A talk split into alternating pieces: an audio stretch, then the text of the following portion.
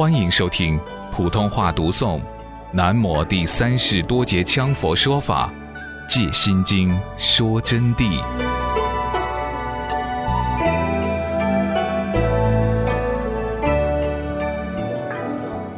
好了，现在就开讲。放心吧，我不会用前一段的高深哲理文句，而是讲平常的心里话。现在我们就依文随讲吧。那么文从何来？文也是我本人自己的文啊，本人自己的，不是从哪里书上摘来的。就这本宝书，我开示的心经讲义，你们千万要小心注意一个问题：这是一本薄薄的心经讲义，而不是借心经说真谛。借心经说真谛不是心经讲义。那是要等很多年以后，也许要到二零一二年以后才会出版的，千万不要理解错误，把《心经讲义》跟《借心经说真谛》混为一谈。《心经讲义》是一本宝书，但是真正最大的宝书是《借心经说真谛》，它的加持、开悟、解脱、成就力量是最为至高无上的。所以今天再三说明，千万小心。不要把《借心经说真谛》误认成我之前出版的心经讲义。我们这次法会就依这本以前出版的我著的心经讲义来讲。讲什么？讲法。借心经来说解脱的真谛。那么今天虽然讲《借心经说真谛》，但是它就包括到一个“经”字了。经有很多种，你们去看三藏就会清楚。心经当然是指观世音菩萨说的《般若波罗蜜多心经》。首先得明了，凡是经皆是佛说的真谛。那么，既然我们所讲的是经的真谛，首先得要明白，凡是经啊，都是佛说的真谛。真谛，简而言之就是真理，气理气机之教。此地相就是契合于真理的一种教说。度脱轮回众生之法，经书是度脱轮回众生的法，就是行法真理。无常性的东西皆为法，它不是常的，它是无常的，是在变异的。佛在世时没有文字记载，佛在世的时候是没有文字记载经书。佛涅盘后不久，佛的一个大弟子，他的学生啊，迦摄尊者为首。与众僧商量了以后，共五百人，带领了五百个人，在印度王舍城城外毗婆罗山七叶窟进行结会，就开了一个大会。那是第一次结集，他们的集会那个时候是第一次。五百罗汉之力以及来源此史。后来我们从各个庙宇上看到的五百罗汉，很多人不知道五百罗汉是怎么一回事。其实就是当时第一次集会的时候出现的，但是集会多少次呢？据我所得知，是集会了三次，整个五百人集会三次。这五百罗汉并不相同的，这一次是这么五百个人，下一次呢就又有其他的人换进来了，但也是五百人，第三次又再换。因此我在创作五百罗汉的时候。依据古谱加以修改创作，有大德就问道：“这五百罗汉的名字怎样定呢？”我说：“我都不知道怎样定，古谱不一定正确，因为聚集了三次，而且三次当中人有错乱。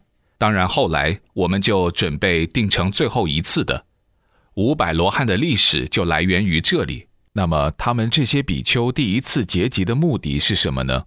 此次结集的目的是为了将佛说的一切开示整理成书，就是为了把伟大的佛释迦牟尼世尊为他的弟子们做的开示说法整理记录出来，然后编成书本。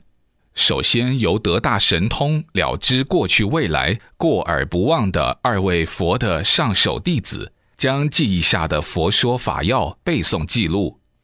在集会的当中，就推选了得了大神通、了知过去未来、过而不忘、能听到以后就不忘记的两位佛的上首弟子，将他们记忆下来的佛说的法要进行背诵。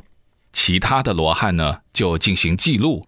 当时的罗汉也是一些出家的比丘学者，由优婆离背诵律仪，阿难陀诵经，经过五百人的大会讨论审核，还要看你背错没有。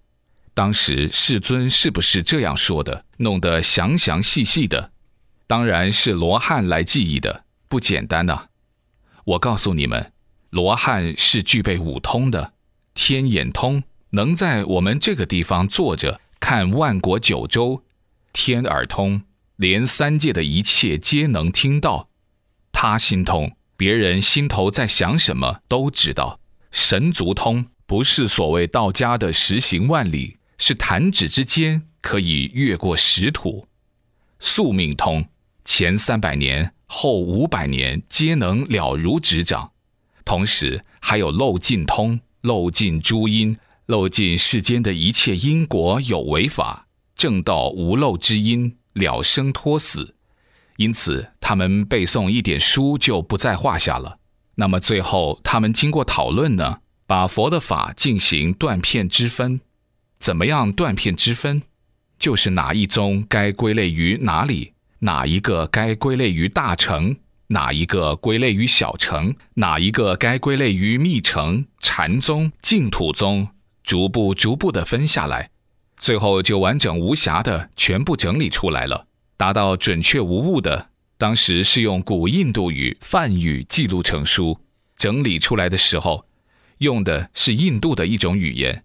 是古印度的，相当于我们现在的文言这种语言，它叫做梵语，就把记录下来的佛的法语编成了书，传到中国后，就由部分大善知识将梵语翻译成了汉语中文，后来传到中国了。维摩腾、竺法兰传过来一部分，玄奘法师也传过来一部分，也有其他大德从印度、尼泊尔过来的。比如西密，这些都是；还有东密，还有伏藏等。总的一句，传过来才译成了汉文的。汉文就是我们现在的中文了。其中呢，经书里头有些名词术语是以华文泛音翻译的。简单说，就是我们现在用的中国现代汉语也好，古代汉语也好，就是华文泛音翻译的。字是华文汉语，音是泛音。那么泛音呢，我们就很不容易听懂。什么叫华文泛音？我举个例子给你们听。我们本来叫老师就叫老师，英语就叫 teacher，用华文音音写就是 t 其 r，就是这么一个含义。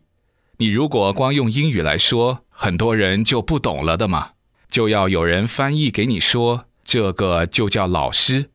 为什么要如此？后面专门有讲解的。